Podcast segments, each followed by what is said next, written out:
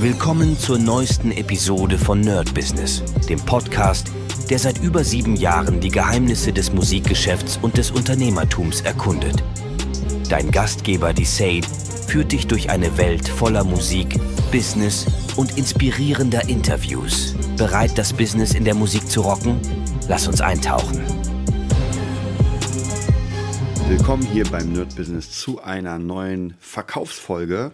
Und ja, heute werden wir wieder in diesem kleinen Format übers Verkaufen reden, ähm, über ein paar Erfahrungen von mir, über Ideen, die die ich noch habe. Und ja, wichtig ist, glaube ich, beim Verkaufen auch nochmal, das hatte ich ja letztens mit euch besprochen beim Prospecting, dass man diesen Ablauf trennt. Und es ist ähnlich, habe ich zumindest für mich herausgefunden, wie diese Sache, ähm, die Trennung zwischen Produktion eines Songs, Mixing eines Songs und Masterings eines Songs. Ja, man kann natürlich alles zusammen machen, gar kein Problem, aber man kann natürlich auch das alles einzeln behandeln und zumindest die Pros, mit denen ich gesprochen habe, mir immer gesagt, ey, es ist wirklich besser, wenn du das einzeln machst, weil es einfach dann ähm, jeder Prozess für sich abgeschlossen ist. Und das ist so ein bisschen auch im, ähm, im Verkaufen und natürlich wie beim ein gutes, äh, eine gute Produktion mit den richtigen Sounds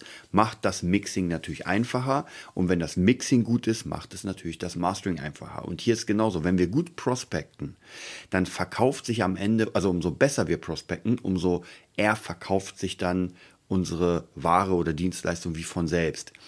Und es gibt ja so Sachen, ich sag mal die ganz klassischen Beispiele. Ja, weil es gerade bei mir aktuell ist, PlayStation 5 gibt es demnächst noch ein, äh, einen eigenen Podcast zur PlayStation 5.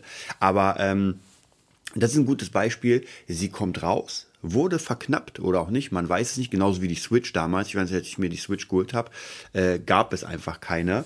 Und das war gar nicht mal so leicht, die zu finden. Und bei der PlayStation auch, die wurde rausgebracht und alle haben sich darauf gestürzt. Und jetzt ist halt so ein bisschen wie, wie bei, bei Apple und den iPhones und so weiter.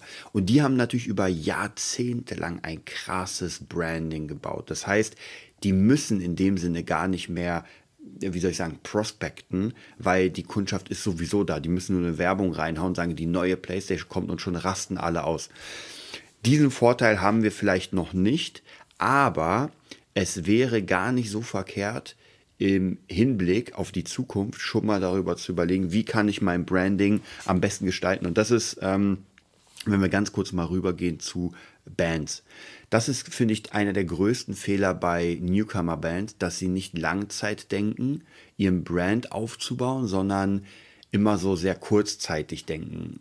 Also im Sinne von, okay, wir machen jetzt einen Namen, wir spielen ein bisschen, oh, jetzt äh, geht einer raus aus der Band, jetzt müssen wir den Namen nennen, oh, der nächste geht raus, jetzt müssen wir nochmal den Namen nennen, ach, wir ändern unseren Stil. Das heißt, viele Bands haben niemals ein richtiges Brand, weil ein richtiges Brand oder eine richtige Brand muss Jahre, Jahrzehnte lang aufgebaut werden. Ja, wie PlayStation. Ja, PlayStation heißt noch immer PlayStation. Ja, ob es die 1, 2, 3, 4, 5 ist, vollkommen ja. Es ist nochmal die PlayStation. Es ist noch immer derselbe Controller, der sich immer wieder ändert. Aber grundsätzlich, das Ding ist das gleiche wie bei der 1. Nur es ändert sich natürlich von der 1 bis zur 5 ist, das ist ein ja, Quantensprung.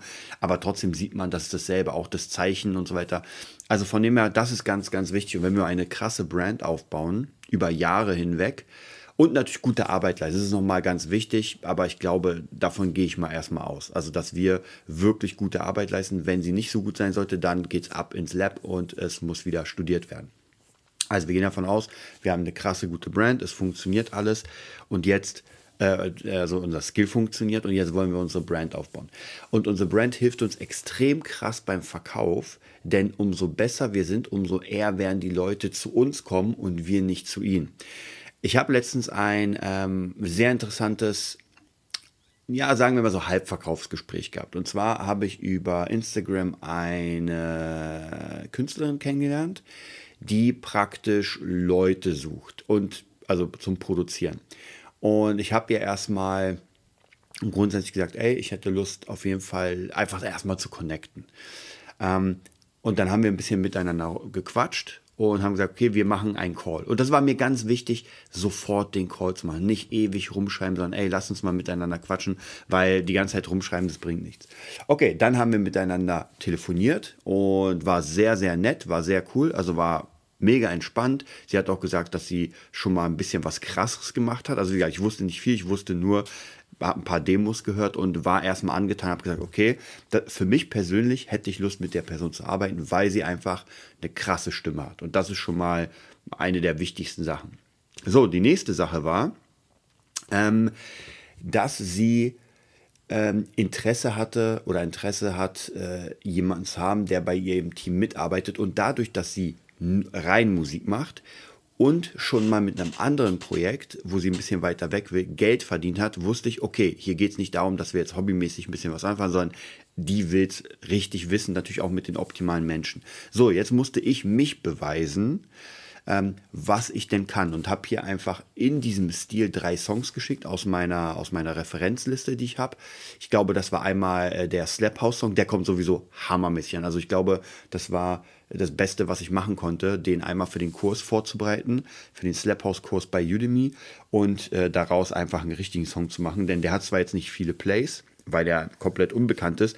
Aber jeder, der den hört, hört auf einmal, okay, das klingt dick. Äh, dann eine Sache von Nicolas Sales für, für die Rap-Sachen und natürlich wegen den Klicks nochmal äh, ein bisschen wie du von äh, Jesse Good und Patrick Fabian, glaube ich, ist der, weil der 700.000 Streams hat und das wirkt natürlich auch, wenn jemand draufklickt und erstmal sieht, okay, 700.000 ist schon dick, da ist jemand im Business drin ist, ist natürlich ein bisschen äh, auch, äh, darf man nicht vergessen, Name-Dropping, aber ist vollkommen in Ordnung. Ähm, solange man nicht etwas, solange ich nicht sage, ey, ich habe hier Michael Jackson produziert und in Wirklichkeit habe ich ihm den Kaffee gebracht. Und sie war auf jeden Fall sehr, sehr angetan von den Demos hat gesagt, genau das stelle ich mir vor. Und ich habe auch ihre Sachen gehört und muss sagen, ähm, ich finde die Ideen sehr cool. Also ich dachte mir schon, oh krass, das ging. Also es ist von der Idee sehr gut, von der Produktion, aber sie ist auch keine Produzentin, da ist noch viel, viel Luft nach oben. Produzieren, Mixing und so weiter, also ich würde die Hälfte der Sounds austauschen. Aber das ist ja sehr gut, weil das heißt, ich, also ich kann für sie was tun und sie hat Interesse mit mir zu arbeiten. Und hier war auch wieder dieses ganz Wichtige, was ich schon mal erzählt habe am Anfang, diese Rapport erstellen. Es war jemand, der komplett, äh, den ich nicht kannte. Das war wirklich, wir haben drei Zeilen, vier Zeilen miteinander gewechselt über Insta und dann sofort telefoniert.